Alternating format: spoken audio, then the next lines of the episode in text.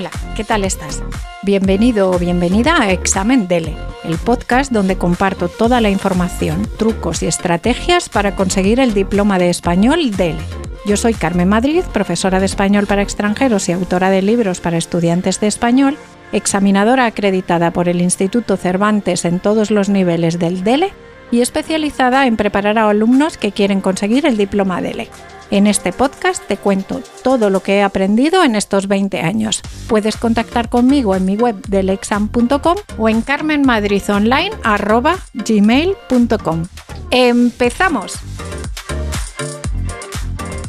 Hola, hola, hola. En la expresión de hoy vamos a hablar de nombres. Paco, Carmen, María, Isabel, Pepe. Bueno, nombres de personas en general. Vamos a hablar de todos esos verbos o expresiones que están relacionadas con los nombres. Y lo primero que vas a ver en mi blog, carmenmadrid.net, es un ejercicio para ver si controlas este tema de las expresiones y los verbos que usamos al hablar de nombres.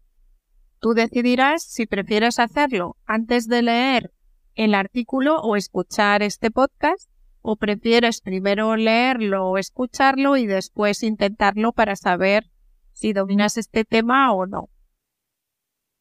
En el artículo vas a ver un titular de un periódico que dice la normativa prohíbe que pongas algunos nombres a tus hijos. Bueno, pues aquí tenemos una de las expresiones, poner un nombre. Pero seguro que si has estado en un país de habla española o has estudiado español alguna vez, alguien te ha preguntado alguna vez cómo te llamas y tú le has contestado me llamo y tu nombre, claro. Así que estás familiarizado con el verbo llamarse. Pero hoy no vamos a hablar de llamarse, del que también podríamos hablar. Buena idea para otro artículo, por cierto, pero la vamos a dejar para otro día. Pero hoy no, hoy vamos a hablar de otros verbos y otras expresiones. En esta ocasión vamos a comentar la expresión en español poner un nombre a un niño o una niña. Cuando un bebé nace, o quizás antes, los padres piensan un nombre para el niño. El hecho de dar el nombre al bebé es poner el nombre. Cuando el bebé ya ha nacido, los padres van a la oficina del registro donde dirán el nombre e inscribirán oficialmente al bebé con el nombre elegido más dos apellidos. Bueno, este es otro buen tema para otro podcast o otro artículo del blog. Si todavía el bebé no ha nacido, muchos familiares y amigos preguntarán a los futuros padres, ¿qué nombre vais a poner al niño? Y los padres responderán, vamos a ponerle Sergio. ¿O qué nombre vais a poner a la niña? Vamos a ponerle Adriana o Clara. La estructura de la expresión. Si el bebé ha nacido hace poco tiempo, la gente preguntará qué nombre le habéis puesto. Le hemos puesto Daniel o nosotros hemos puesto Daniel al niño, en referencia al día reciente en el que han inscrito al niño en el registro civil. Me refiero al tiempo que estamos usando. Estamos usando pretérito perfecto porque es reciente el nacimiento del niño y también el hecho de ponerle el nombre. Vemos que el sujeto de esta pregunta es vosotros. ¿Qué nombre vosotros le habéis puesto al niño? El sujeto de la respuesta es nosotros, o sea, los padres del bebé. Nosotros le hemos puesto Daniel. Podrían preguntar también cómo se llama el niño. El niño se llama Daniel. Y el sujeto, en este caso, es el niño. Como sabes, llamarse es un verbo reflexivo. Y ahora os voy a contar una pequeña anécdota personal. Mi madre quería ponerme Beatriz, pero mi padre pues solo al registro y por el camino se olvidó del nombre. Y al final me puso Carmen como a mi madre. En este caso, cuando digo me puso Carmen, es una acción puntual y terminada. El nombre se pone solo una vez y termina inmediatamente cuando te inscriben en el registro. Así que usamos pretérito simple o pretérito indefinido como prefiráis llamarlo. En cambio, cuando expreso la intención, tenemos que usar pretérito imperfecto. Querían ponerme Beatriz o mis padres iban a ponerme Beatriz. Pero en este caso no ocurrió porque no me pusieron Beatriz. No se podría decir en ningún caso me ponían Beatriz. Parecería que mis padres iban al registro todos los días. Por si os pica la curiosidad, otra expresión que podemos, de la que podemos hablar otro día, cuántas ideas para artículos, el artículo sobre los nombres prohibidos explica que está prohibido poner un nombre de niña a un niño y un nombre de niño a una niña. También está prohibido poner más de dos nombres. Tampoco se aceptan diminutivos como Clarita. Es necesario poner Clara. Y también están prohibidos los nombres que puedan causar un problema al bebé, que pueda ser un nombre ofensivo para el bebé. Para los que tengáis más nivel, habréis notado el uso del subjuntivo. La normativa prohíbe que pongas algunos nombres a tus hijos. En esta frase hay un verbo de influencia, que es prohibir, y tenemos dos sujetos, la normativa y tú. Por tanto, tenemos que usar subjuntivo. Podríamos decir la normativa prohíbe poner algunos nombres a los hijos. Pues sí, pero tiene un sentido más impersonal, dirigida a la gente en general. En mi blog, ya sabes, carmenmadrid.net, puedes encontrar dos artículos que hablan sobre nombres. Uno de ellos es un artículo que trata sobre los usos de apodos para los reyes españoles, que era común en la historiografía española que todos los reyes tuvieran un apodo. Los apodos resumen en una sola palabra el rasgo más distintivo de los atributos del monarca, ya sea por su aspecto físico, estado anímico, aficiones o actitud ante el pueblo o ante la labor de gobernanza. El artículo detalla algunos de los apodos más famosos como el Hermoso para Felipe I de Habsburgo, Felipe el Hermoso, o la Loca para su esposa, Juana I de Castilla, o Juana la Loca. La mayoría de los apodos encierran juicios de los hombres que los ensalzan o denigraban. También se menciona que las creencias católicas han servido para bautizar a varios reyes españoles y que la acción política durante el reinado sirvió para que algunos monarcas fueran conocidos por un apodo. No sé si habrás oído alguna vez la palabra mote.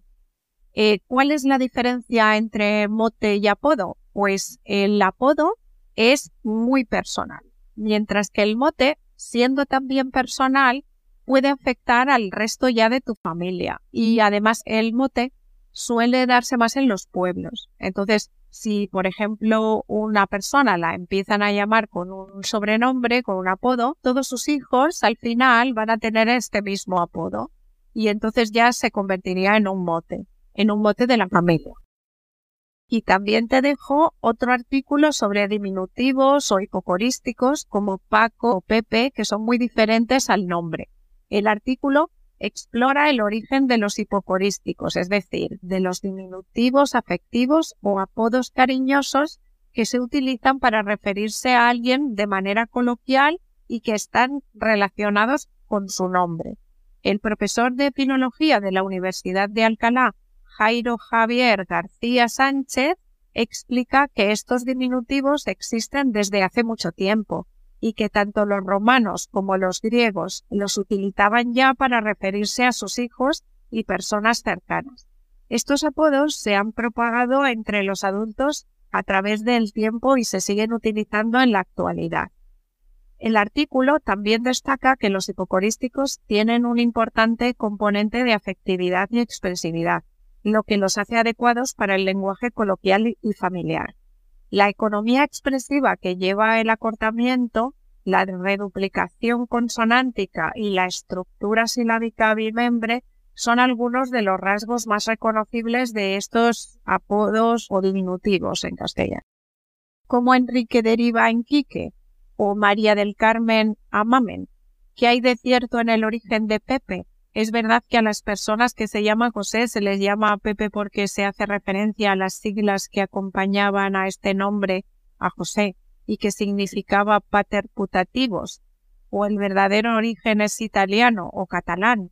En italiano, José se dice Giuseppe y el diminutivo es Pepe o Pepino.